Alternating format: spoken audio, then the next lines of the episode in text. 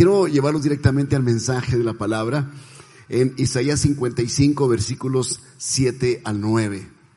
Vamos a enfocarnos en estos dos, en estos versículos. Son tres versículos que los considero muy, muy valiosos y muy importantes para que nuestra vida pueda tener un cambio.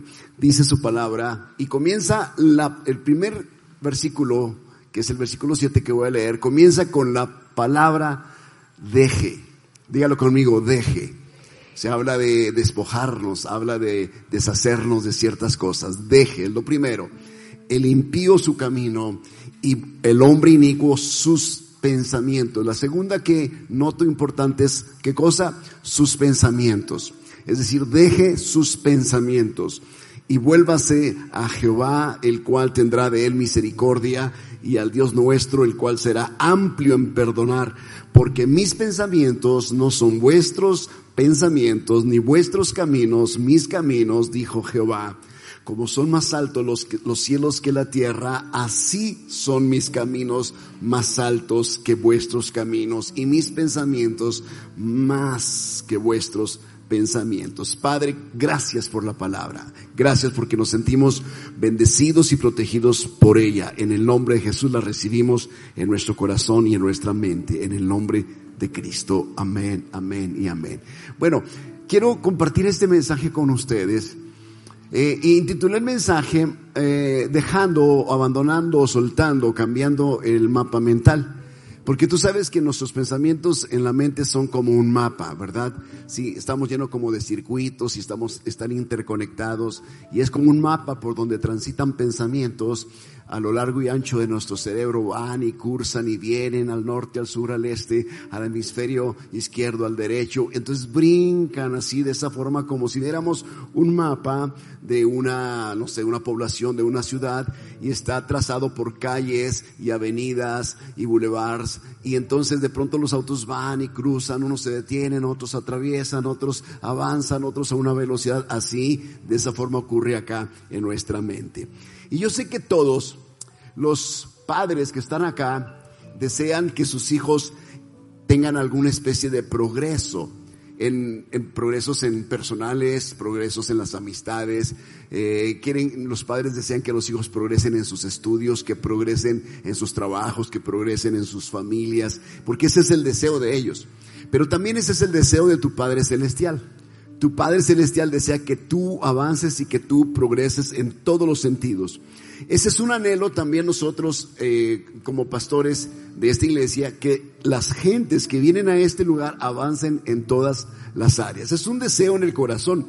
Pero me pregunto, ¿a qué se debe el estancamiento de muchas personas? ¿A qué se debe? Y yo me hacía preguntas cuando yo era un chico, era un joven. Yo estaba muy jovencito, quizá tenía, que sería? ocho años, nueve años. Ya que a los días que llegué a Cristo me seguía haciendo esa pregunta. Pero antes de llegar a Cristo me hacía esa pregunta. Yo era un pequeño. Yo iba con mi padre al campo eh, a hacer los trabajos de la agricultura y, y hacía preguntas dentro de mí y a veces se las hacía a mi padre. Me decía es que la gente, la gente quiere vivir como quiere vivir. Pero una de las preguntas que me hacía, por ejemplo, es por qué la gente vivían como vivían ¿Y a qué se debía que al pasar de los años ellos no avanzaban? Era una pregunta que me hacía frecuentemente. ¿Por qué algunos jóvenes, por ejemplo, se casaban a una edad muy temprana para simplemente abandonar a su pareja al siguiente año? ¿Y por qué muchos de estos jóvenes a corta edad ya estaban ellos inmersos con el vicio? ¿Por qué? ¿A qué se debía ese patrón, ese modelo de conducta en los jóvenes? Fue, eso algo, fue algo diferente en mí, porque yo me hacía esas preguntas y a mí no me gustaba la forma como se vivía.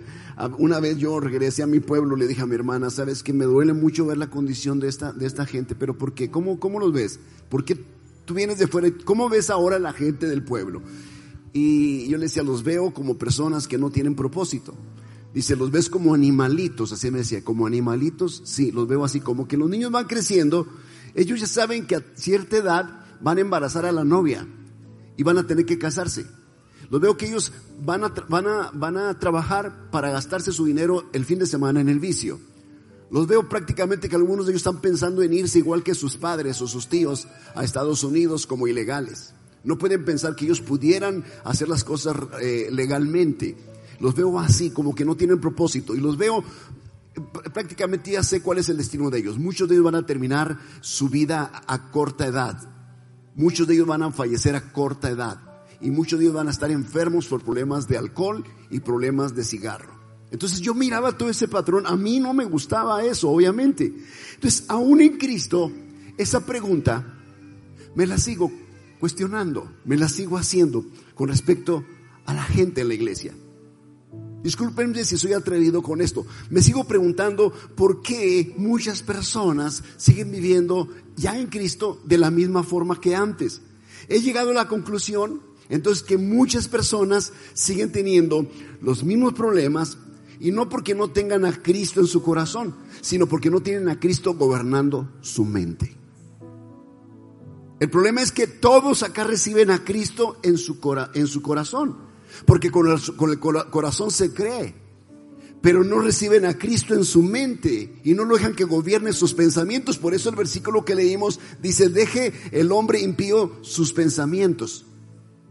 El hombre inicuo sus pensamientos, vuelva hacia Dios, deje sus pensamientos. Venimos a Cristo con un corazón, sí, cambiado, porque creímos en Él y somos bien nobles, bien tiernos y, y muy sentimentales, pero en nuestra mente seguimos pensando igual que antes de venir a Cristo. Esa es la razón por la cual los años pasan y la gente sigue igual. Proverbio 23, 7 dice, porque cuál es su pensamiento en su corazón, tal es él. Entonces el corazón siente, pero el corazón tiene una parte que es pensamiento, es piensa. Esa parte del pensar es donde no nosotros hemos podido cambiar. Y el Señor quiere cambiar tu pensamiento. De hecho, cuando uno viene a Cristo se nos pide que nosotros adoremos a Dios, que nosotros este, amemos a Dios con el corazón, pero con la mente también. Y entonces mucha gente en la iglesia ama a Dios con el corazón, por supuesto que sí, pero no lo está amando con su pensamiento, no lo está amando con su mente. Así que somos el efecto o la reacción de lo que nuestra mente tiene. Y esas reacciones en personas de pronto cambian y se deben justamente a que ya lo traen en la mente. Son pensamientos, son patrones de pensamiento, son paradigmas mentales. Y Dios nos invita a cambiar esos mapas mentales. Y las malas decisiones que muchos han tomado han sido hechas con Cristo en el corazón, pero sin Cristo en la mente. Entonces, ¿por qué? Entonces, ¿por qué unos no avanzan? Por eso no avanzamos. En nuestra vida personal en Cristo porque seguimos pensando de la misma manera que antes. Y tú sabes que todos libramos batallas diarias en la mente, no solo en el corazón, son en la mente. La duda no está en el corazón, la duda está en la mente. El corazón no batalla para creer, el corazón cree. Porque con el corazón se cree, dijimos, con la boca se confiesa, pero con la mente se piensa. Y somos resultado no de lo que sentimos, sino de lo que creemos o de lo que pensamos, mejor dicho, de lo que pensamos. Lo que tú piensas determina cómo tú vas a actuar. La mente está en la duda, no está en el corazón. Si tú ves Mateo 14, 31, cuando Jesús le dice a Pedro, eh, a, sal de la barca, ven, camina, y Pedro fue. Pero dice que Pedro se hundió después de haber caminado. Y dice que al momento Jesús extendiendo la mano asió de él y le dijo, hombre de poca fe, ¿por qué dudaste? Él miró, ¿qué cosa? Las circunstancias. Y él pensó lo difícil que era atravesar el mar, cómo estaban las olas embravecidas, en lo profundo del mar. Él en, su mente comenzó a pensar que ya no podría caminar. Su mente le traicionó. Y cuando la mente te traiciona y empieza a darle cabida a pensamientos, es cuando tú te hundes porque dudas en tu mente. Y el diablo ya conoce cómo nosotros podemos pensar ante tal situación. Por ejemplo, sabe tus temores y te pone cosas al frente y tu mente te traiciona y empieza el temor en tu mente. Así que el diablo sabe que tenemos a Cristo, pues hemos creído en el corazón. Él sabe perfectamente eso, pero todos los días te va a bombardear, no en el corazón. Porque las personas que se van, por ejemplo, que se alejan de, de la iglesia, no se alejan de Cristo en el corazón. Ellos siguen en su corazón creyendo en Jesús. Y en su corazón aman a Cristo pero su mente está bombardeada con pensamientos para que tomen malas decisiones. Por eso se alejan de lo que es iglesia. Ellos no se, no se están alejando de Dios, se van para allá y todavía siguen creyendo en Dios, porque el creer está donde dijimos, en el corazón. No sé si me estoy explicando. ¿Sí? Ok. Entonces, ¿Cómo lo hace el diablo? Trae mentiras a ti. Te las presenta como si fueran verdades y a veces te las comes. Ya mi esposa no me atiende como antes. Es lo primero que piensan los esposos. Ya no me atiende como antes, ya no me ama. Eso es lo que el diablo te dice, pero es una mentira que parece una verdad. Pero en tu corazón tú sabes que ella te ama, en tu corazón, pero en tu mente tienes una batalla para aceptar el amor de tu esposa. ¿Me explico? Por otro lado, a veces eh, batallamos en, nuestras relaciones, en el trabajo o en la, en la misma iglesia, ¿por qué este hermano diría eso o haría eso? Seguramente no le caigo bien. Comienzas a pensar cosas así, el diablo te está mintiendo. Y poco a poco vas aceptando eso como una verdad. Y eso hace a las personas infelices. Las personas que aceptan todo ese tipo de mentiras en su mente son inmensamente infelices. Porque siempre tienen una especie de paranoia, como que todo el mundo les quiere hacer daño, todo el mundo les quiere afectar, todo el mundo los mira mal, los mira mal, no los acepta, no los quieren, pero no es así. Pero en tu mente estás bombardeado con esa, con ese pensamiento y te lo crees, porque el diablo es bueno para hacerte creer mentiras como si fueran verdades. Y nuestra mente es como un estómago recibe todo tipo de alimento, todo tipo de información de muchas fuentes. Tus padres te, dieron alimento en tu mente desde pequeñito. También te lo dio la sociedad y la cultura donde tú te desarrollaste. Te, te, lo da la institución educativa donde tú vas, los maestros y los compañeros de clase. Pero también la iglesia con la palabra alimenta tu mente. La palabra alimenta tu corazón como si tu, o tu mente como si fuera, tus, tus pensamientos como si fuera un estómago. ¿Y qué es lo que necesitamos? Necesitamos escuchar de la fuente correcta. Ahora, aunque tú has recibido a Cristo en tu corazón, hace 20 años, eso ocurrió en el momento que tú lo aceptas en el corazón, Cristo está en tu corazón y obviamente la salvación ocurre en ese mismo instante. Pero la renovación de tu mente no es en ese instante, la renovación puede tomar toda tu vida. Pueden haber pasado 15 años, 20 años. Y si tú no te renovaste en tu mente, aunque tienes a Cristo en tu corazón hace 20 años, sigues pensando igual que hace 20 años. Pero el Señor nos invita a una renovación de mente. Es una renovación del hombre interior, de la mente espiritual. Una renovación en todos los sentidos de todo lo que pensamos. Por eso que la renovación es algo que toma toda la vida. Nosotros somos transformados en la misma, proporción, en la misma medida que somos renovados en nuestra mente, no en nuestro corazón. Entonces las personas son transformadas cuando en su mente ellos empiezan a cambiar.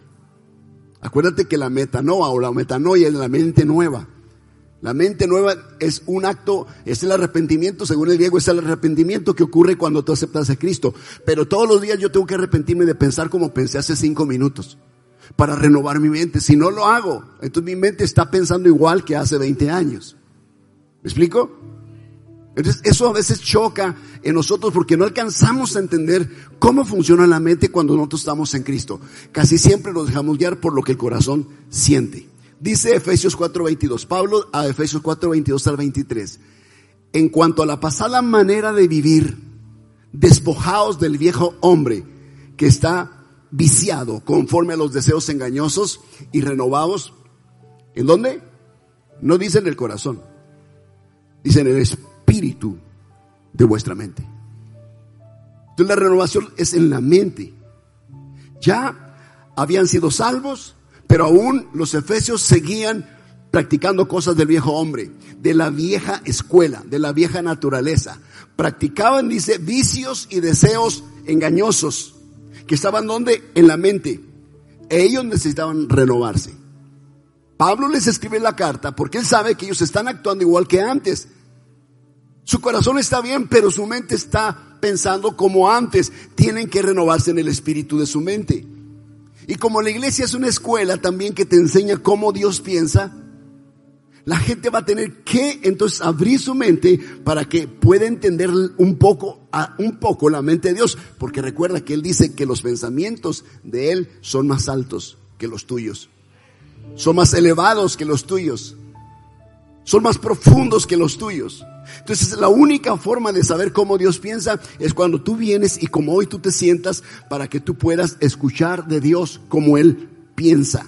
Si alguien logra pensar como Dios piensa, ya la armó, ya la hizo, ya resolvió todo. Dios no tiene problemas con nada. Él piensa bien, él no tiene problemas.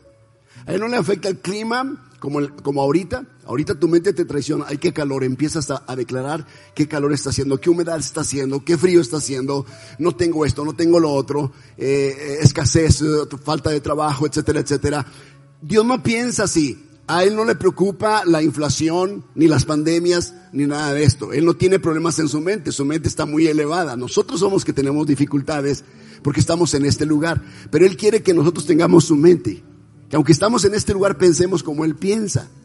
Él nos dice en Isaías 55, 7 al 9, que sus pensamientos son muy altos conforme o de acuerdo a, o comparados con tus pensamientos. Pero tú tienes que dejar tu pensamiento y tienes que volverte a los pensamientos de Dios.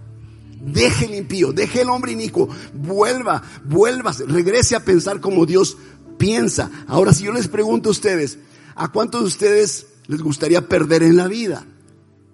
Seguramente muchos me, dirían, a mí no me gustaría perder, por supuesto. Si les pregunto, ¿a cuántos les gustaría ganar? Seguramente todos dirían, a mí me gustaría ganar, por supuesto. Ok, todos pensamos así, porque ambas cosas en tu mente pueden alcanzarse, lograrse, si tú lo piensas. Si piensas que vas a perder, vas a perder. Si piensas que vas a ganar, vas a ganar. Ambas cosas pueden ser hechas. Si piensas que Dios eh, que Dios es tu Dios y quiere ayudarte, ok, entonces tú vas a cambiar, tu pensamiento va a cambiar. Si tú piensas como Dios, entonces tú ya ganaste, porque Dios nunca pierde. Dios siempre gana. Dios es ganador, es vencedor. Un calificativo para Él es el vencedor. Así que si pensamos como Dios, como Él es ganador, obviamente vamos a ganar. El problema es que no queremos pensar como Dios, queremos sentir como Dios. Por eso podemos ver a una persona y sentimos compasión por ella. Aceptamos que podemos ver al pobre y ver a Cristo en el pobre. Y ayudarlo, porque si lo hacemos, es lo que a Dios en su corazón le agrada, le gusta. Pero no queremos pensar como Dios. Porque si pensamos como Dios, el diablo sabe que nosotros, ciertamente nosotros vamos a ganar. Vamos a ser vencedores. Vamos a avanzar en todo lo que nosotros nos propongamos. Porque Dios siempre gana. Él no pierde batalla. El diablo empezó con eso en la mente de Eva, fue lo primero. Empezó a quitarle de la mente de Eva que ella pensara como Dios pensaba. O sea que Dios te dijo esto. No, no es así como Dios te lo dijo en tu mente. No es así. Entonces trata de cambiar todos nuestros pensamientos que vienen del Padre y quiere poner los pensamientos que vienen de Él. Y tú tienes que refutar todo eso. Algo que a veces nos bombardea muchísimo es la escuela del mundo, porque la escuela del mundo nos siembra pensamientos contrarios a los pensamientos de Dios, contrarios a la mente de Cristo. Entonces, pero antes de la escuela de, del mundo, la escuela secular, la institución educativa, las filosofías y las doctrinas contrarias a la doctrina de Cristo, la primera escuela donde tú recibes mala información es en tu propio hogar en tu propia familia. ¿Por qué?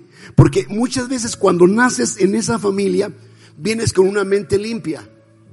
Y a veces conforme pasan los años, el sistema familiar te empieza a mostrar tus limitaciones en vez de mostrar la amplitud de tu mente hasta donde tú puedes crecer. Comienzan diciéndote que no vas a poder. Comienzan comparándote con los hijos de otra familia empiezan a decirte que vas a ser igual que tu papá, igual que tu abuelo. Y empiezan inclusive a vestirte y hacerte que digas palabras que no deberías tú aprender a decir. Entonces te están programando, predisponiendo para el fracaso. Y los niños saben cuando no tienen ese tipo de educación, cuando no tienen ese tipo de escuela y que en la casa no escucha nada de eso, los niños como este niño que vimos en el video, ellos saben que pueden lograr cualquier cosa. ¿Por qué? Porque como no tienen mala información de sus limitaciones, ellos creen que pueden ir al, sol, que pueden ir a la luna, a las estrellas. Todos se lo creen. Si tú le preguntas a un niño qué quiere ser cuando crezca, el niño te va a decir que quiere ser un doctor. Pero si tú le preguntas a un adulto si él quiere ser doctor, él te dirá que está imposibilitado, que no cree que puede llegar a ser un doctor. Si le preguntas a un niño qué le gustaría ser, él te dirá, quiero ser un astronauta. ¿Por qué? Porque quiero volar a las estrellas. Quiero ir al universo y más allá.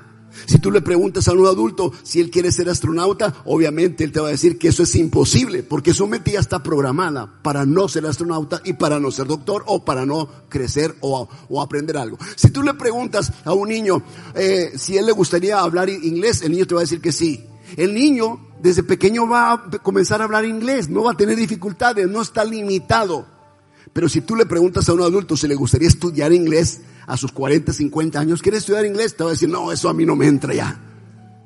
Porque ya se programó para no recibir, para no cambiar su forma de pensar. Entonces, la razón de todas las limitaciones es que ya hay muchas escuelas por donde las personas han pasado. La familia, que dejó una mala información, la institución educativa, las amistades, la sociedad, la cultura, y si la iglesia no ayuda un poco a cambiar esa mentalidad, la iglesia será una escuela más que le dirá a la gente en sus filas que no se puede, que no se puede crecer, que no se puede avanzar, que tiene que seguir así. Al fin de cuentas, lo que a Dios le interesa es el corazón. ¿No es así como a veces decimos? Lo que Dios quiere es tu corazón, porque Él dice, dame, oh, hijo mío, tu corazón. Pero recuerda que Él quiere que tú tengas su mente también que tú pienses como Él. Entonces no solamente le interesa tu corazón, pero a veces le decimos a la, gente así, cuando yo estaba joven a mí me decían, ¿para qué estudias? No debes estudiar. ¿Por qué? Porque ya Cristo viene pronto. Si no hubiera estudiado, imagínate, Cristo no hubiese venido, hubiese sido un ignorante, un analfabeto. O sea, ¿qué, qué, qué sucede? Que te dejan pensamientos, ideas en la mente que son incorrectos. A veces la iglesia hace lo mismo con la gente. No puedes crecer, no puedes avanzar. Y te limitan con tantas restricciones, con tantas cosas, que a veces dices, bueno, ¿en qué mundo estoy? ¿En qué mundo vivimos?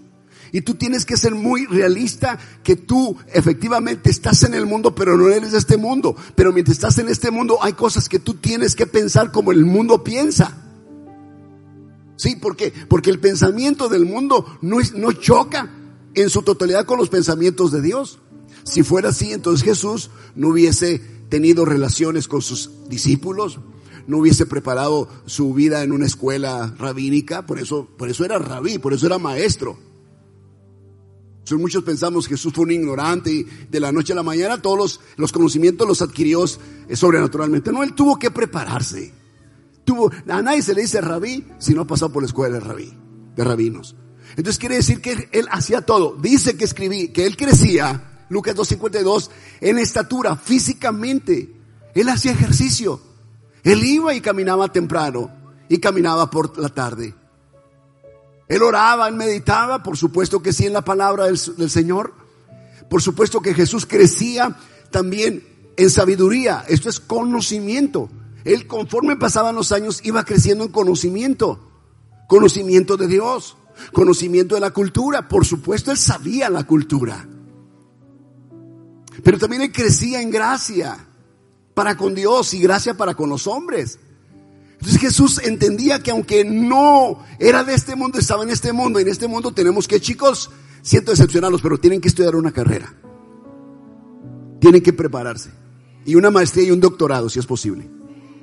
Y puedes llegar hasta donde puedas llegar, hasta donde quieras llegar, si tú cambias tu forma de pensar. Imagínate, imagínate que Daniel pensara diferente, diferente.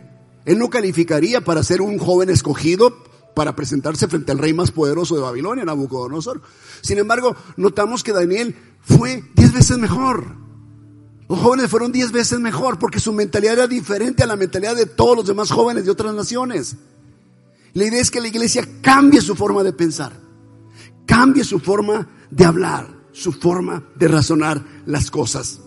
Entonces, la única escuela es la iglesia. La iglesia te puede enseñar la mente de Dios, la mente de Cristo a través de la palabra. En la mente de los niños no hay fracaso. Los niños son soñadores.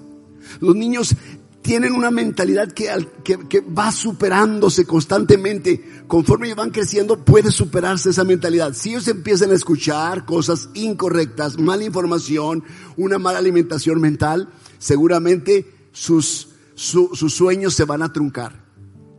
sus aspiraciones se van a detener. Comienza, como dije en la casa, cuando el padre comienza a apodarlos, a ponerles sobrenombres. Comienza de pronto en la escuela, con el bullying de los compañeros y a veces de los mismos maestros. Comienza con las ideologías de pensamientos opuestos a la palabra, como la evolución o la ideología de género. Comienza un bombardeo constante a través de las redes sociales, del internet, todo lo que ven, la música que escuchan. Porque tenemos un, un montón de jóvenes a corta edad y de niños que cuando ellos lleguen a ser grandes, ellos a esta edad corta quieran ser, por ejemplo, sicarios. Porque ¿a qué se debe eso? Porque están bombardeados por una escuela de la cultura en la que vivimos. Y muchos de ellos a veces vienen a Cristo, pero siguen pensando igual. Siguen pensando de la misma forma que pensaban antes. Por eso es que en cuanto se alejan de la iglesia y ellos no están razonando las cosas, aunque en su corazón tenían a Cristo, ellos pueden llegar a hacer lo que el mundo les enseñó. Y entonces dices tú, uy, qué mal testimonio. Sí, porque en la mente nunca permitieron que la mente de Dios estuviese en ellos. Así que la primera escuela que enfrenta a nuestros niños es la iglesia, los padres, la familia, la cultura, la sociedad, pero también la iglesia. Entonces, cuando estamos en una escuela secular, eso es algo que yo, cuando estaba en la escuela, yo me acordaba de lo que decían los maestros y los compañeros. ¿Te preparaban para qué? ¿Para estudiar para qué? Para que trabajaras para el gobierno, para que trabajaras para, no sé, alguna empresa. Te preparaban para ser un empleado. Entonces esperabas tu jubilación como empleado. Ya viejito, en una silla mecedora o en una silla de ruedas, te jubilabas. Porque te preparaban para eso. No te preparaban para emprender, para descubrir, para inventar, para crear. No te, no te prepararon para eso. La cultura en la sociedad te forma para que tú seas perdedor. No te forman para que seas un ganador. ¿Cómo, cómo lo hacen? Te presentan vicios, música, sexo ilícito, antes del matrimonio o aún en el matrimonio ilícitamente, adulterio, fornicación, sexo antes del matrimonio, cigarrillos, droga. Todo eso te lo presenta la sociedad y la cultura actual. Entonces los jóvenes están bombardeados todos los días con eso.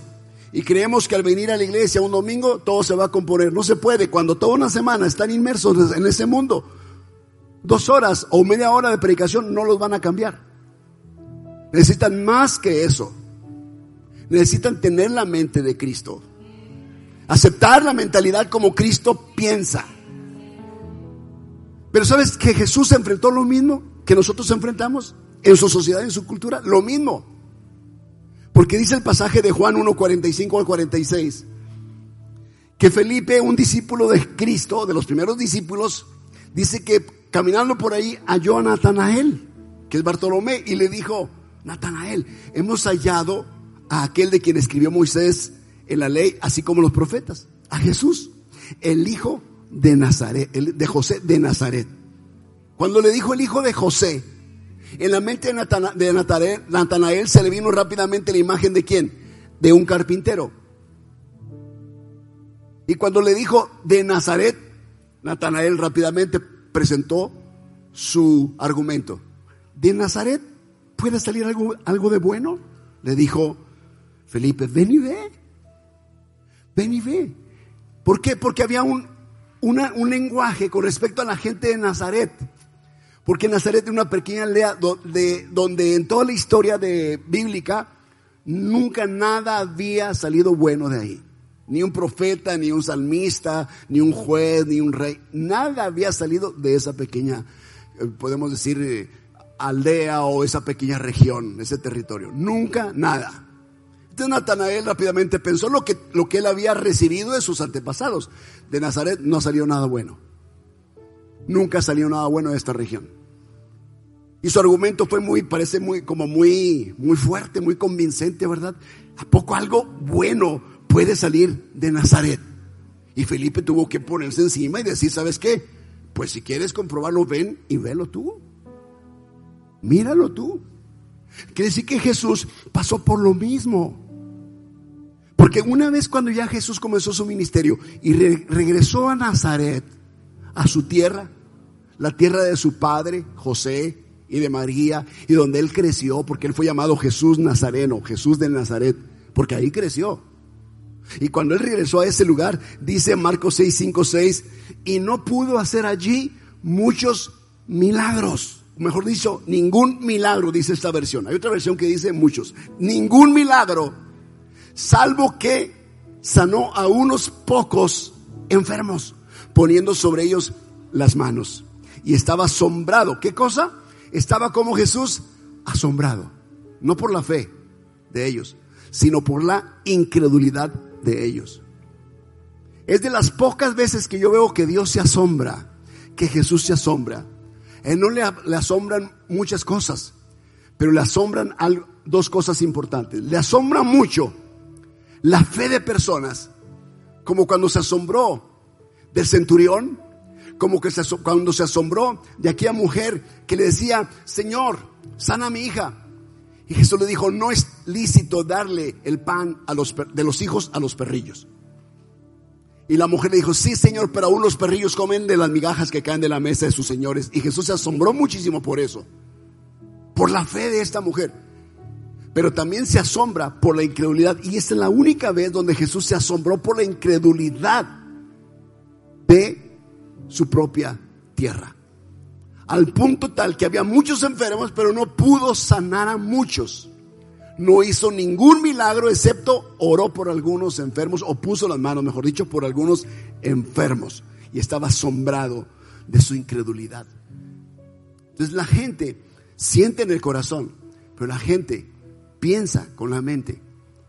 Y a veces la gente ya se predispone, porque decían ellos, ah, es Jesús, ah, sí, es el hijo del carpintero, es el hijo de María. De hecho, por ahí decían mis papás que parece que se habían comido la torta antes de tiempo. Y esa predisposición no le permitía a Jesús hacer milagros. Y él tuvo que vivir eso desde pequeñito. ¿Cuántas cosas llegarían a la mente de Jesús con respecto a su nacimiento? ¿Cuántas, cuánto bombardeo mental él tuvo desde pequeñito para poder, este, y, poder superar todo eso, para llegar a ser lo que Dios quería que fuese. Él tuvo que renunciar a esos pensamientos y aceptar la mente del Padre. Él decía, yo no voy a hablar nada de mí. No voy a hacer nada de mí. Lo que yo hable es lo que el Padre me diga que hable. No tengo permiso para pensar de acuerdo a mis circunstancias. Voy a pensar como el Padre piensa. Él no aceptó lo que la cultura y la sociedad le indicaba que él sería. Así que va a haber mucha gente, especialmente en tu propia familia, que no creerán en ti. Y tú vas a tener que decir, mm, mm, no acepto pensamientos, no importa si es tu padre, tu abuelo a quien tanto veneras. Si Él te dice cosas contrarias a lo que Dios piensa de ti y hasta donde Dios sueña para ti, tú vas a tener que decir, no acepto lo que tú me dices, abuelo. Te amo, te quiero y te respeto mucho, pero lo que tú dices no puedo aceptarlo en mi mente, porque me va a limitar. ¿Me explico? Tienes que avanzar en eso.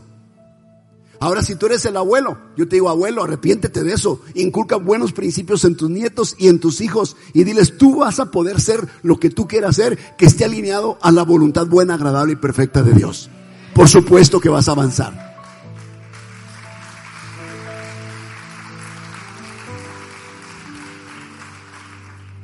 ¿Sabes por qué estamos aquí hoy?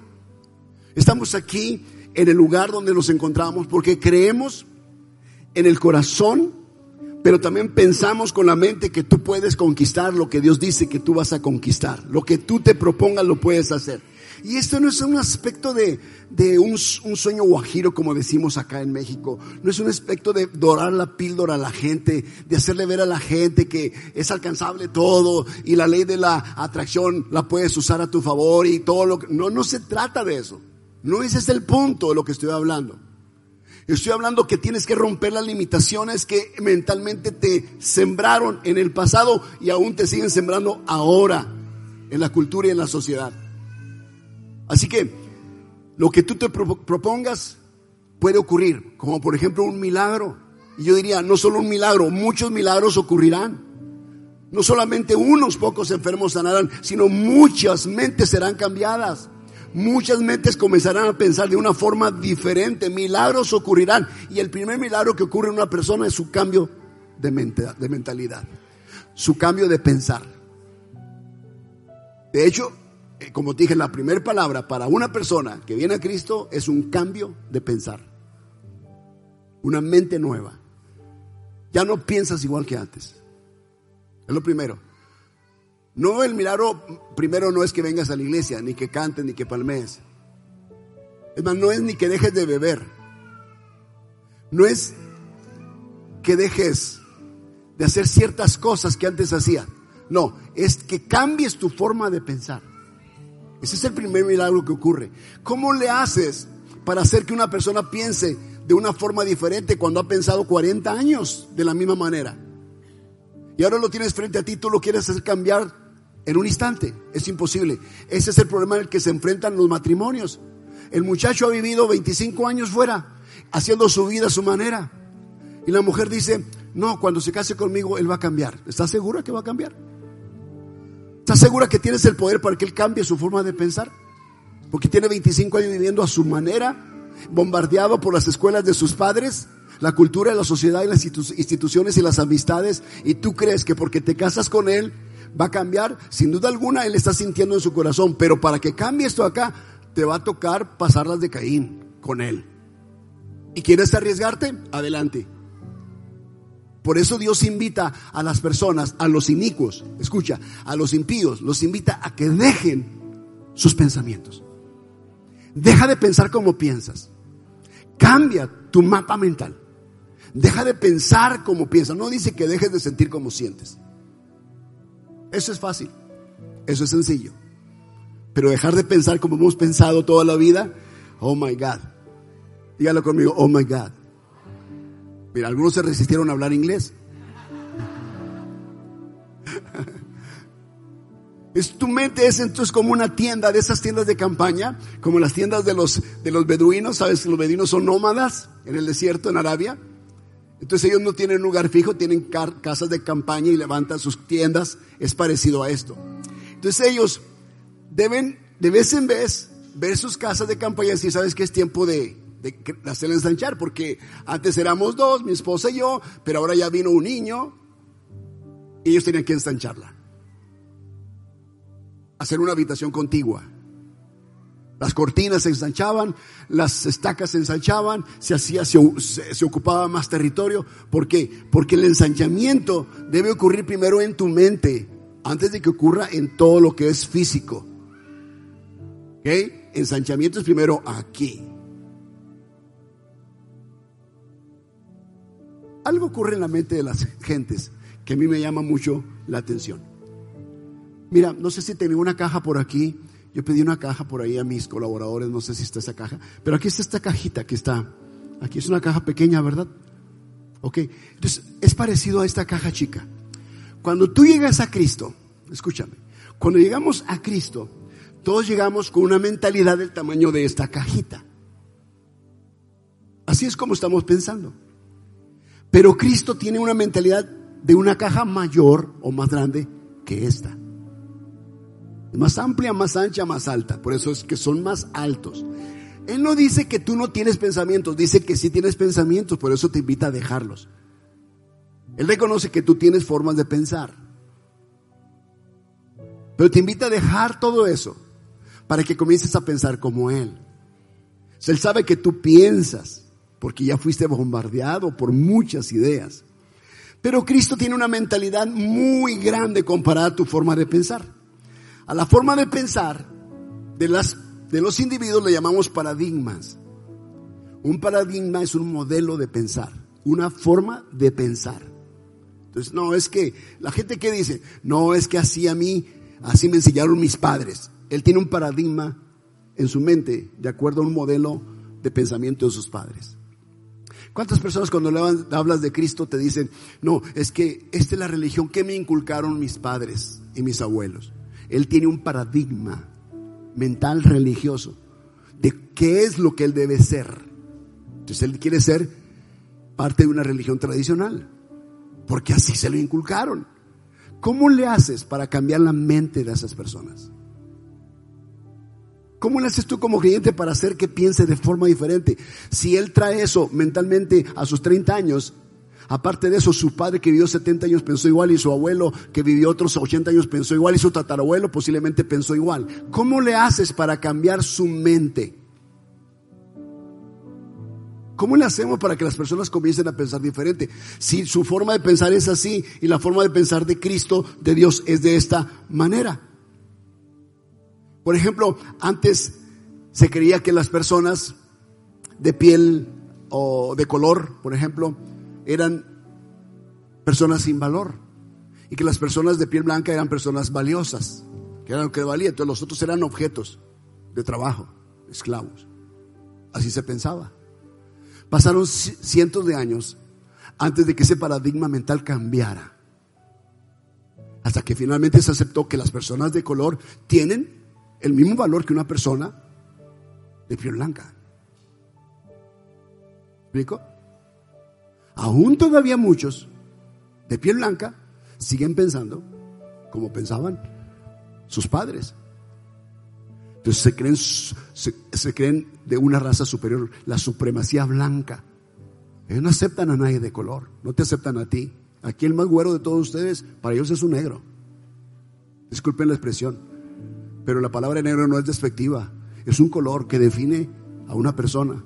Y la verdad que yo en mi percepción humana, eh, mexicana, autóctona, tribal, aldeana, comarquense, lagunense y campiña, ah, de la campiña, si a mí me dijeran, si tú quisieras volver a, si tú volvieras a nacer, ¿de qué nacionalidad te gustaría ser? Yo quisiera ser negro.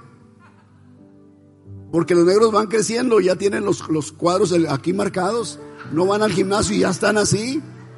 Todo lo que hacen se ve bien hablan bien curado, tienen mucho flow, tienen mucho, tú sabes, ¿no? Juegan básquetbol, ganan, actúan, son buenísimos, corren, pero a unas velocidades increíbles, cantan, pero como ángel, yo quisiera ser negro, por favor, Señor, si se puede. Si se pudiera reencarnar, perdón la expresión, eso no ocurre en la iglesia cristiana, por favor, que nazca negro. ¿Por qué? Porque son personas que son igual de valiosas que los blancos. Entonces, todos sabemos que el color de piel no es la razón para discriminar a personas. Ahora, esta caja pequeña que es tu mente, aunque tu corazón le pertenece a Jesús, tu mente que es pequeña necesita ser invadida por la mente de Dios. Y la caja grande, que es la mente de Dios, siempre está anhelando entrar en tu mente.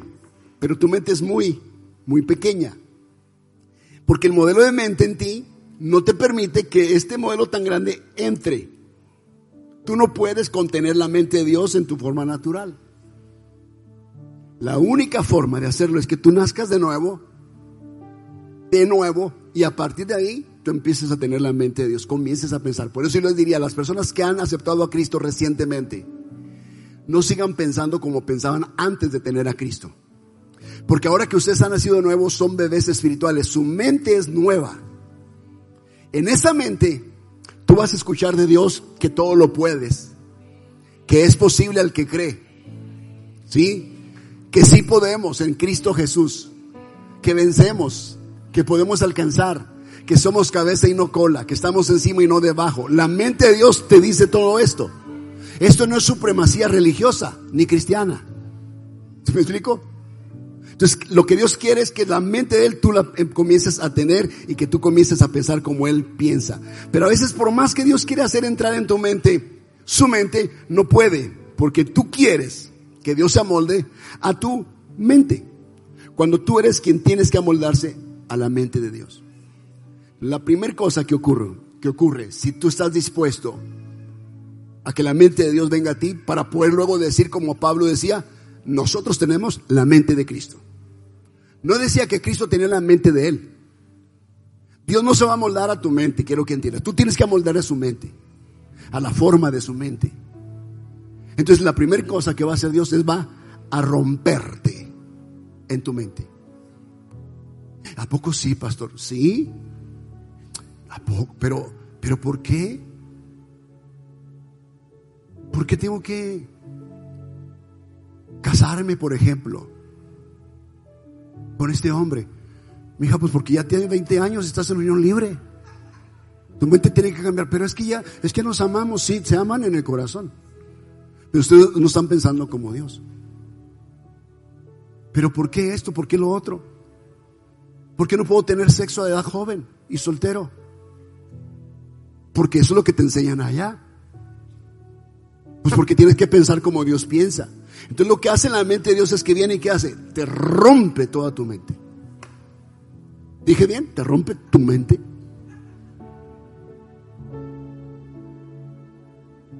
Y no sé qué más te romperá. Pero tiene que venir Dios y con su caja, con su mente romperte totalmente. Es la única forma como tú puedes llegar a pensar como Cristo piensa. Pero no queremos. No queremos. Es bien sencillo. Hoy le estoy diciendo algo para cambio de mente. Por ejemplo, los servicios empiezan a las 10 de la mañana. Esa es la mente de Dios para nuestro servicio de, esta, de este primer servicio. Próxima semana muchos de ustedes van a seguir llegando después de las 10 de la mañana. Porque tu mente no ha cambiado. Estás sintiendo con el corazón. Al cabo Dios es, es amoroso y misericordioso. No hay problema, vayámonos, lleguemos tarde, ya que termine la alabanza, ya que pase esto, ya que vaya media predicación, ya al final llegamos. Entonces tu mente sigue pensando igual. Y lo mismo que haces en la iglesia, lo mismo haces en el trabajo. Es lo mismo que haces en el trabajo. Porque como tú piensas, dijimos en Proverbio, como el hombre piensa, acá en su mente espiritual, que es su corazón mental, así él es. El tal es así. Es donde mismo. Donde quiera es igual. hasta que no cambie tu forma de pensar, van a cambiar tus formas de actuar. Hoy están muy quietecitos. Están muy serenitos. Entonces, si necesitamos cambiar, ¿qué haces? Lees la palabra, haces oración, pero sigues batallando en tu mente. Para que entre la mente de Dios en tus pensamientos. Porque tu mente es un paradigma, es un modelo, una forma de pensar y lo que te enseñó tu familia, lo que te enseñó la cultura y la sociedad, choca con lo que Dios te enseña. Ese es el detalle. Ese es el problema. Yo digo, Señor, yo quiero ver a la iglesia bendecida. Yo quiero ver familias que crezcan, que te honren, que se amen, que se respeten, que haya fidelidad, que haya lealtad. Yo quiero ver todo eso, jóvenes sanos en todos los sentidos, que se preparen, se capaciten. Eh, no los quiero ver religiosos, no los quiero ver así santurrones, quiero verlos como, como parte de una sociedad, pero que son una influencia en la sociedad, pero que no se dejen influenciar por la cultura y la sociedad. Entonces, pero batalla uno para eso. Porque quien, quien, tiene que hacer el cambio eres tú. Tú tienes que desear, tú tienes que cambiar, tú tienes que sacrificar, tienes que rendir tu mente a la mente de Dios. Por eso dice Dios, deje el impío. Que el hombre deje la forma de pensar y se vuelva a mí y que tenga mi pensamiento, porque mi pensamiento es más grande, es más alto que su pensamiento. Pero ¿cómo le vamos a hacer? Si estamos bombardeados todos los días. Si nuestros jóvenes y nuestros hombres de iglesia todavía siguen escuchando corridos tumbados. Siguen aceptando eso como algo natural. Es que es lo nuevo de hoy, pastor. Y, oye, pastor, ¿nunca ha invitado a un grupo que cante corridos tumbados aquí en el altar? Pues ni nunca lo voy a invitar, discúlpame. Porque nuestra mente tiene que cambiar en muchas formas. Pero la cultura que en la que estamos viviendo es de tal magnitud que yo estoy, como Jesús, estoy asombrado. Estoy asombrado. Y no es un asunto de ahora. De chico te digo, yo veía esos detalles y decía, al paso que va esto, esto se va a perder. Cuando yo tenía como ocho años, dijeron, no vayan para allá. Porque acá, en aquellas parcelas está un marihuano. Y eso me asustaba un montonal. Ay, un marihuano, todos los niños se escondíamos. No queríamos un marihuano, se imaginábamos una, una bestia, un, no sé, algo salvaje, tú sabes. Hoy los marihuanos los tienes en tu casa. Están todos los días en el trabajo fumando motas, se encuentran en cualquier parte. ¿Cuál miedo? Hasta tú mismo te ¿Nunca han fumado marihuana? Como dijo Cash Luna, no saben de lo que se han perdido, decía él. Pero nos asustaban esas cosas. Hoy no hay miedo a eso. Porque es una cultura. Lo adoptamos como parte de la vida. Aceptamos que la gente venda droga en las esquinas. Se acepta, está, está vendiendo droga. Entonces, cuando alguien llega aquí con su morralito, tú sabes aquí, y su cangurerita aquí, digo, aguas, un tirador.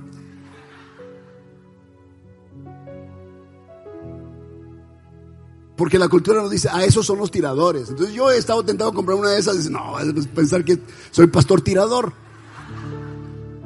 Con lo que traigo es mi, mi teléfono, mi iPad o algo, mi Biblia. Porque la cultura nos hace creer que así es, tiene, tiene que funcionar. Así, así tiene que suceder. Imagínate a un joven, a una señorita. Escucha, y este es algo que se lo escuché a Paul Watcher. Okay, Paul Watcher es un tremendo apologeta, apologeta de la doctrina. Un extremo, yo diría, de la doctrina. Extremista en ese sentido. Pero él decía, imagínate a un joven o señorita que está pegado al internet todos los días por horas. Y viene un día como esta, como este, a escuchar la palabra del Señor. Y la pregunta es, ¿por qué creen que al salir sigue haciendo lo mismo? ¿A qué se debe entonces que siga pensando lo mismo? Él decía, tus hijos, sus hijos, irán a la escuela pública y serán entrenados por alrededor de 1500 horas de pensamientos seculares impíos. Luego vendrán a la iglesia, pequeñitos vendrán a la iglesia, irán a la escuela dominical, irán al área de kids a colorar una imagen del arca de Noé. ¿Y tú crees que con eso ya cambió toda su forma de pensar? Cuando han estado 1500 horas recibiendo información impía allá afuera. Entonces, por eso lo que tenemos que hacer es derribar las fortalezas y los argumentos de nuestra mente. Algo tiene que quebrarse. Vamos a tener que permitir que la palabra de Dios nos rompa toda la mente, nos quiebre, nos deshaga.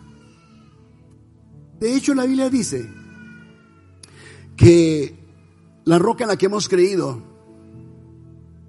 si creemos en esa roca, no vamos a ser avergonzados. Y cualquiera, dice que caiga sobre esa roca será quebrantado. Pero si la persona no se quiere quebrantar, entonces la roca caerá sobre él y lo desmenuzará. No es lo mismo que tú vengas y aceptes. No es lo mismo que tú te quebrantes delante de él, a que porque tú te resistes, él venga y te rompa, y te quiebre y te desmenuce. Bueno, eso es lo que a veces Dios tiene que hacer con muchas personas. Dios quebró a David increíblemente. Lo desmenuzó, lo desarmó. Le hizo ver, eras un pastorcito de ovejas. Yo te miré allá. Te di valentía y valor. Te di habilidades musicales. Te hice ser rey y príncipe de tu pueblo y tus hermanos. Y te senté aquí.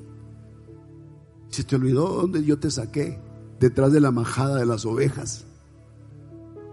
Y David abusó de su autoridad metiéndose con una esposa de uno de sus leales capitanes o generales. Y Dios dijo, ¿sabes qué? Te voy a desmenuzar. Te voy a quebrantar. Te voy a quebrar. Ya que no reaccionaste tiempo, te voy a quebrar. Yo creo que Dios nos da oportunidades. Según Corintios 10:5 dice Pablo, derribando argumentos y toda altivez que se levanta en contra del conocimiento de Dios y llevando cautivo, ¿qué cosa? No dice que lleves cautivo tu corazón, dice que lleves cautivo tu pensamiento. El pensamiento tiene que ser cautivo para que obedezca a Dios. Y Él es lo que no quiere obedecer a Dios. Tu corazón cree, tu pensamiento, tu mente no quiere obediencia. ¿No batallan ustedes, padres, lo mismo con sus hijos? Lo mismo que batallas con ellos. El niño puede llorar delante de ti aparentemente arrepentido de lo que hizo. Y tú piensas mañana o el fin de semana ya no se va a ir con sus amigos y no va a llegar tarde. Y te la vuelve a hacer. Porque aunque acá él siente amor por ti y respeto por ti, en su mente sigue pensando igual. O sea, no hay obediencia a la autoridad. Y la mente de Dios tiene que romper los argumentos. Tiene que derribar, dice, los argumentos. Derribar, quebrar, quebrantar las fortalezas mentales, que son tu mente pequeñita. Y de ahí tú no vas a tener problemas para pensar como Dios piensa. comenzarás a pensar como Dios piensa. Las reacciones de la gente no te van a afectar y no vas a reaccionar como ellas, tú vas a reaccionar como Dios reaccionaría. Porque estás pensando como Dios piensa. ¿Por qué creen que Jesús dijo, bendigan y no maldigan? Él sabía que iban a recibir ataques de otras personas y la mentalidad natural de ellos era reaccionar como siempre reaccionaba Pedro, con el resto de la cooperativa de pescadores, ¿verdad? Aguante limpio y sin camisa. Pero sin embargo, él tenía que cambiar. La última vez que le tocó vivir esto fue justo antes de Cristo ser aprendido. Y Pedro rápidamente sacó el cuchillito y le arrancó la orejita a Malco. Y Jesús le, dije, le dice, ¿qué estás haciendo? ¿Qué haces? Y entonces Jesús sanó al hombre. No justificó a Pedro. Aunque aparentemente estaba defendiendo a Jesús, Jesús no lo justificó. La forma de pensar tenía que cambiar. Tenía que cambiar en ellos. Es lo mismo que Pablo está enseñándonos aquí que tenemos que derribar la forma como pensamos, tenemos que quebrar las estacas y ponerlas más allá, ensanchar las cuerdas y las cortinas de nuestra mente. Cuando Jesús dice odres, uh, vino nuevo en odre viejo, no puede ser contenido porque el viejo no resiste y se rompe y se echa a perder el viejo odre y el vino nuevo. Ambas cosas se echan a perder. Lo mismo, si tú quieres recibir el odre nuevo, el vino nuevo de Dios, que es todo este pensamiento de cultura del reino de Dios y quieres contenerlo en tu mente, que es un odre viejo, se va a romper tu mente y también lo que viene de Dios se va a echar a perder y no va a ser útil para ti. Vas a tener que cambiar tus odres. Porque tus odres son inflexibles, no quieren ensancharse, no quieren pensar como Dios piensa. Vas a tener que hacerlo si quieres que la mente de Dios entre en ti. Y muchos piensan así. Si yo cambio de mujer, si yo cambio de marido, si yo cambio de trabajo, si yo cambio de ciudad, si me voy a otro país, todo va a cambiar. Pero yo te voy a decir, si tú no cambias tu forma de pensar, aunque cambies todo lo que dije anteriormente, tú vas a seguir siendo el mismo. ¿Cuántas personas tenemos nosotros conocidos que se han ido a vivir a Estados Unidos de México, pensando que allá el sueño americano lo van a alcanzar? Y tú vas a sus barrios, son los barrios más sucios. Son los barrios que están sucios, empobrecidos. Porque ellos se llevaron, cambiaron de lugar, pero se fueron con la misma mente. Jóvenes, misma mentalidad no va a funcionar. Tú puedes cambiar de escuela, puedes cambiar de, ah, no sé, de materia o lo que tú quieras, o de carrera. Si no cambia su forma de pensar, que usted debe estudiar y debe prepararse y debe ser disciplinado, usted va a seguir fracasando en las otras escuelas. Porque todo está en la forma como ustedes piensan. Tenemos muchas personas bien intencionadas que se van buscando el sueño americano. Hay otros que cambian su forma de pensar y ¿qué pasa? Progresan. Porque su mente está cambiando. Donde quiera que vayan, progresan, se preparan, crecen, progresan en muchos sentidos. Muchos están progresando en Estados Unidos, otros están progresando en Asia. Si un, por ejemplo, si un asiático, un coreano, ponte, un coreano, o cualquier otro de otro país, un judío, llega a México con una mente como ellos piensan, va a progresar en este país del cual tú quieres irte porque no estás progresando. Y van a progresar en el pueblo donde tú saliste, donde tú pensaste que no ibas a avanzar en la vida. Y vienen a tu pueblo y ellos progresan ahí. ¿Por qué? Porque es la forma de pensar. La forma como nosotros estamos pensando. ese es el asunto. El viejo hombre es la forma vieja de pensar que está viciado a los deseos engañosos de esta cultura. Cuando tú dejas y te despojas de esta vestidura vieja de pensar, entonces la nueva vestidura que es la mente nueva de Dios viene a tu vida y todo comienza a cambiar. Yo, yo siempre digo que cuando venimos a Cristo adoptamos una cultura nueva. ¿Qué tiene una cultura o qué tiene una nación? Una nación tiene un lenguaje, un idioma, tiene una bandera y tiene costumbres.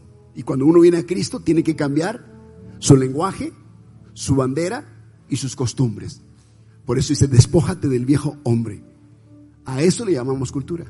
Entonces esa cultura del reino de Dios es distinta a cómo se vive allá. Por ejemplo, la antigua cultura que vivíamos, el idioma es pesimismo, el idioma es no se puede, el idioma es así soy y qué. Así me enseñaron mis padres. Ese es el idioma que habla. La bandera siempre es el odio, la bandera es competencia. La bandera es cómo ver a otros tirados para yo luego levantarme. Eso es odio hacia los demás. Y la costumbre de la gente allá afuera siempre será impuntualidad, pereza, tranza. Porque ya nos enseñaron que en México el que no avanza, no el que no tranza no avanza. Entonces hay que transar. ¿Me explico? Entonces siguen igual con la corrupción. Porque es la cultura que nos enseñó. La sociedad, la envidia, la codicia. Tenemos infinidad de reacciones, rebeldía, crítica todo, anarquía, no queremos gobierno de nada, de nadie. Y esas son las costumbres. Vienes a Cristo y te enseñan que hay que hablar de forma diferente, de fe, de sueños, de aspiraciones, de crecimiento. Todo lo podemos, un gobierno espiritual, donde la bandera es el amor, como dice Salomón en Cantares, la excelencia, el compromiso, la generosidad. Queremos entonces entrar acá y chocamos. La primera cosa es, cuando te piden ofrendas, batallas en tu mente. Porque allá es al, es al revés. Allá es, entre más tengas es mejor. Aquí es, entre menos tengas es mejor. En el momento tienes menos. Pero a la postre Dios te bendice por lo que tú diste. Pero eso no, no lo puede entender cualquier persona con una mente viciada. Entonces la gente lucha con esto. La costumbre es orar, adorar, congregarte. Dicen, no tengan por costumbre no congregarse. Algunos han adoptado esa costumbre. Esa es parte de nuestras costumbres. Y cuando cambiamos nuestra forma de pensar, nuestro paradigma mental, nuestro mapa mental, nuestra forma o modelo de pensar, no tenemos problemas para pensar cómo se piensa en la cultura del reino de Dios. Entonces muchos rápidamente encajan, rápidamente entran porque no tienen dificultad en su mente. Y cultura viene de dos términos. Cultura es cuando uno siembra algo y cultiva lo que sembraste. Y todos somos resultado de lo que cultivó nuestro Padre en nosotros, nuestra sociedad en nosotros. Somos resultado de lo que nos enseñaron. Las semillas que nos dejaron en nuestra mente, tarde que temprano dan fruto. A eso le llamamos cultura, cultivo. Cuando vienes a Cristo, Él quiere cultivar tu vida, Él quiere dejar semillas en tu mente para que tú reacciones de acuerdo a esa naturaleza, a ese ADN, a, ese, a esa genética de esa semilla. De suyo lleva fruto la tierra, dice el Señor en Mateo. Entonces cuando venimos al reino de, los cielos, al reino de Dios en esta tierra, nuestra mente va a comenzar a cambiar. Cuando las personas o nuestros padres nos sembraron algo incorrecto, escucha lo que te voy a decir. Cuando vienes a la cultura de Dios, luchas en tu mente. Pero cuando tú estás en el reino de Dios, tú vas a tener que vencer esa mentalidad de que aquello que te enseñaron era lo correcto vas a tener que vencerlo, vas a tener que decir, sabes que no, eso no fue lo correcto, porque eso me están diciendo ahora que es distinto, la palabra dice otra cosa. Entonces vas a tener que vencer ese pensamiento. Entonces estamos acá en Cristo Jesús. Venimos a adorar a Dios en esto que llamamos culto. Esto es culto, esto es la cultura. ¿Por qué? Porque en este culto Dios nos está cultivando. Nos está dejando semillas en nuestra mente pero si tú traes el culto y el cultivo del pasado a cultura del pasado, si antes en el pasado se adoraba el dinero en la familia, entonces tú serás un avaro. Si tú adorabas en el pasado la sensualidad, tú serás entonces, entonces un lujurioso. Si antes se, se había desorden sexual en la familia, en tu matrimonio, tú vas a ser un, vas a ser un infiel. Porque aprendiste esa cultura. En Dios es todo lo opuesto. Tienes que cambiar todo eso. No te puedes dar esos pequeños lujos, si lo llamaban lujos, no, no te lo puedes dar.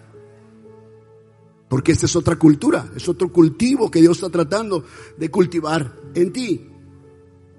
Ya sabemos que amamos a la gente, amamos a Dios. Esa es la cultura del reino de los cielos. Tenemos una nueva mente. El Espíritu Santo está dentro de ti. Él te guía para una vida victoriosa. Él quiere que tú triunfes, por supuesto, que tú progreses, por supuesto.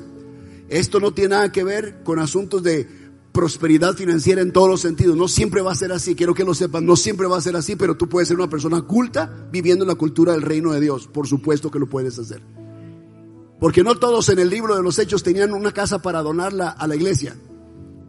Hay dos casos que se mencionan en la escritura, pero no todos tenían esa facilidad. Entonces no todos estaban prosperados financieramente como los demás. No tienes que tener esa mentalidad. Se trata de una forma de pensar. Una forma diferente de pensar. Terminaría con Javes. ¿Recuerdas Javes? En Segunda de Crónicas, capítulo, Primera de Crónicas 4.9. Que Javes tenía hermanos. Y su madre se embarazó de él. Y Javes, Cuando nació Javes dice que su madre tuvo dolores para darlo a luz. ¿Y sabes cómo le puso de nombre la mamá a este niño? Le puso dolor. ¿Qué es lo que significa Javes? Dolor, porque en dolor lo tuve. En dolor lo concebí. Pero Javes no se conformó a vivir como la cultura y el apodo de su madre, dolor, a causar dolor a la sociedad. Y dice que Javes se propuso ser distinto a sus hermanos. Y el versículo dice que Javes, en primera Crónicas 4, 7, 8 y 9, dice que Javes hizo una oración a Dios de bendición. Señor, si tú me bendijeres, he sido marcado por una palabra de mi madre. Soy un dolor para mi, para mi familia. Soy una causa de vergüenza para la casa. Producí dolor a mi madre cuando nací. No soy bien visto en mi casa. Pero Javes hizo una oración. Si tú ensanchares mi territorio y si tú me libraras del mal, si tú me bendijeres, y dice la escritura que Dios le concedió lo que él pidió. Y el versículo 9 dice, Primera Crónicas 4:9, y Javes fue más ilustre que sus hermanos al cual su madre llamó Jabes diciendo por cuanto lo día en dolor, lo di a luz en dolor. Pero Jabes fue más ilustre que sus hermanos. ¿Por qué mejoró su condición? Porque él pensó de una forma diferente. Él se acercó a Dios y le dijo, ¿sabes qué? Yo no voy a vivir igual que mis hermanos. No le voy a causar un, un dolor a mi madre, aunque me llamó así por nombre. Yo no voy a ser un dolor para mi madre. Así que no sé cómo te nombró tu padre, tu madre. No sé cómo te han dicho, cómo te han apodado. ¿Sabes qué? Si eso no es lo que Dios tiene para ti, no tomes ese nombre. Pídele a Dios, ensancha mi territorio, bendíceme, líbrame del mal, para que no me dañe, para que tú llegues a ser una persona ilustre entre toda tu familia. Tú puedes ser la diferencia en tu hogar. Tú puedes ser diferente a tu abuelo, a tu padre que estaban prendidos del alcohol. Puede ser diferente a, tus amistades, a tu familia cercana o lejana que está dada a la inmoralidad, a los vicios. Tú puedes ser distinto. Pero tienes que venir como Javes y decirle, Señor, oh, si tú me bendijeres. Si tú me bendijeres un poco solamente y ensancharas mi territorio, ensancharas mi mente para pensar diferente como piensa mi padre y mi madre y mis hermanos, seguramente, Señor, mi vida será distinta. Vas a tener que tomar la determinación de que Dios venga y te ensanche tu caja mental, tu mapa mental, en el nombre de Jesús. Amén. Aplaudamos a Jesús. Pónganse en pie, por favor. Vamos a orar al Señor. Vamos a orar a Dios ahora. Una oración muy sencilla. Muy sencilla y muy honesta, porque hasta para eso los pensamientos tienen que ser ordenados. Si tú percibes en tu mente, no en tu corazón, no acá, no estoy diciendo que si tú sientes, si tú sabes porque el corazón tiene, pensa, el corazón tiene ah, sentimientos, porque el corazón siente. La mente tiene pensamientos, porque la, la mente piensa. Entonces, si tú piensas que algo de lo que Dios te está hablando ahora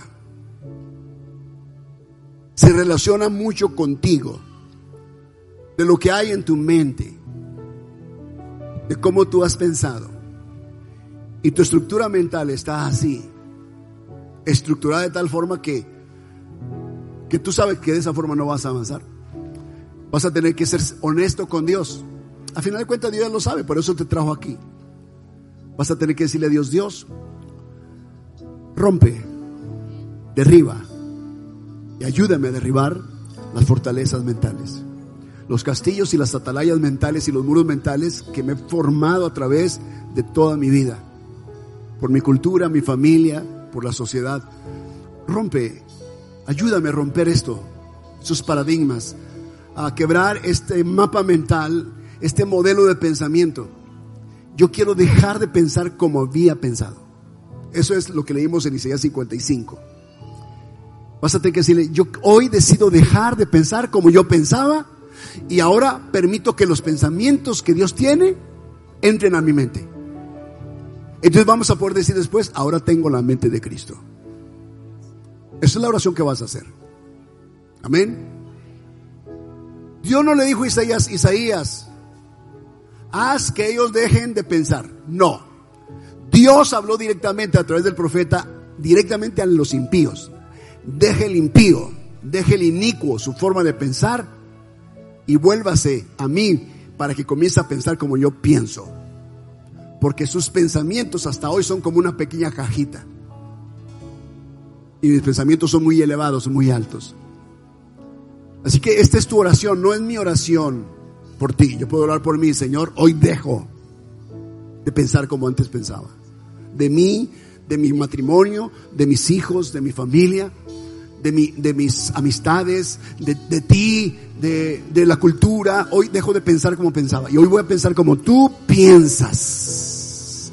Y el pensamiento de Dios está en su palabra. En su palabra. Tú puedes orar al Padre ahora mismo y decirle, Señor, no quiero seguir pensando como siempre he pensado, porque soy el resultado de lo que he pensado. En el nombre de Jesús. En el nombre de Jesús. Ahora es tu tiempo de orar al Padre. En el nombre de Jesús. Ora al Señor. Ora en voz alta. Si puedes hacerlo, díselo. Porque hasta eso, tú puedes decidir hacerlo en voz alta. Dios conoce lo que tú piensas internamente. Sí. Pero acuérdate que uno cree con el corazón, pero uno declara con la boca. Pero con la mente nosotros, con la mente nosotros pensamos lo que vamos a decir y los cambios que vamos a hacer. Es con la mente. ¿Alguien quiere cambiar su forma de pensar? Ese es el tiempo, ese es el momento justo. No hay un llamado al altar, es, es, tu altar eres tú ahí mismo. Ahí mismo en tu mente es un altar a Dios. Dile, Señor, ya basta. Basta de pensar como siempre he pensado, Señor. Hoy voy a pensar como tú piensas. Yo, él, él, tú piensas bien de mí, tú no piensas mal de mí, tú piensas cosas buenas de mí. De hecho, tú no estás enojado conmigo, Señor. Tú me amas. Yo sé que tú me amas, tu palabra lo dice. Dice tu palabra claramente que antes de yo venir a ti cuando era pecador, tú me amaste.